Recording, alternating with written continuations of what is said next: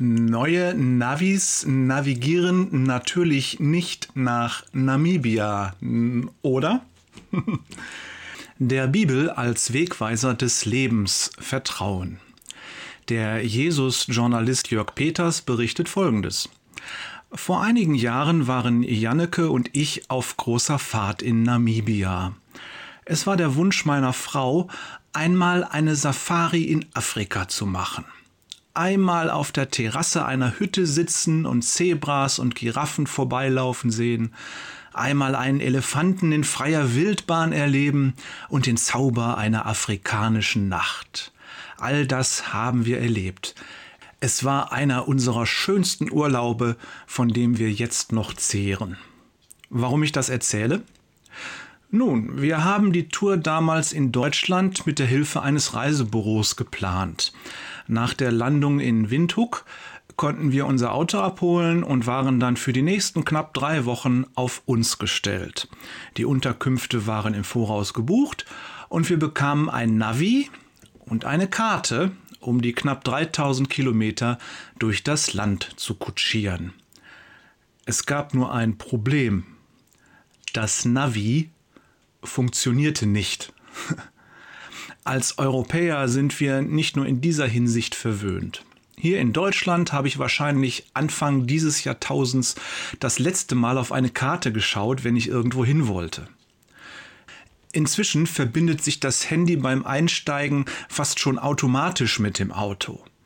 Habe ich einen Termin im Kalender eingetragen, dann zeigt der Bildschirm die Fahrzeit und die beste Route an. Nachdenken brauche ich in dieser Hinsicht nicht mehr. Das Denken ist an die Software ausgelagert. Ich muss zugeben, hier schwimme ich voll mit dem Zeitgeist, bin en vogue und ja, es fühlt sich gut an. Klammer auf, nur am Rande erwähnt, mein jüngerer Sohn hat mich vor einiger Zeit gefragt, ob ich ein Apple-Jünger bin. Das hat mich geschockt. Strahle ich mehr Begeisterung für Apple aus als für Jesus? Äh, das ist Stoff zum Nachdenken und zum Beten. Klammer zu. Wie auch immer, man gewöhnt sich ganz schnell daran, das Denken auszulagern. Und während das bei Routenplanungen noch okay sein mag, gibt es Bereiche des Lebens, da ist das nicht nur nicht okay, sondern sogar gefährlich, brandgefährlich. Ich fürchte, Mangelndes Denken und blindes Vertrauen in Technik und Zeitgeist kann uns so weit in die Irre führen, dass wir rettungslos verloren gehen. Und das ist keine hohle Phrase, keine hysterische Warnung. Du brauchst dich nur dem gesellschaftlichen Zeitgeist hinzugeben, und ich garantiere dir, mit jedem Tag entfernst du dich weiter vom Herrn. Überraschend ist das nicht. Wer in der Bibel liest, dem wird das schwarz auf weiß angekündigt. Der Apostel Paulus sagt zum Beispiel, Richtet euch nicht länger nach den Maßstäben dieser Welt, sondern lernt in einer neuen Weise zu denken, damit ihr verändert werdet und beurteilen könnt, ob etwas Gottes Wille ist, ob es gut ist, ob Gott Freude daran hat und ob es vollkommen ist. Römer Kapitel 12, Vers 2. Lasst uns wachsam sein. Hier in Deutschland leiden wir keine Christenverfolgung.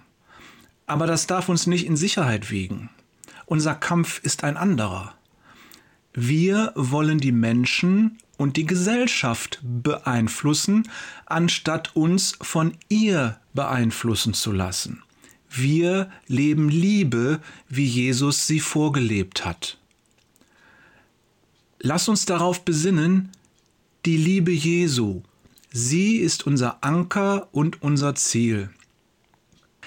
Das Navi der modernen Zivilisation funktioniert nicht, wenn wir das Ziel des Lebens erreichen wollen. In Namibia damals hatten wir zum Glück eine Karte. Haben wir die auch für unser Leben?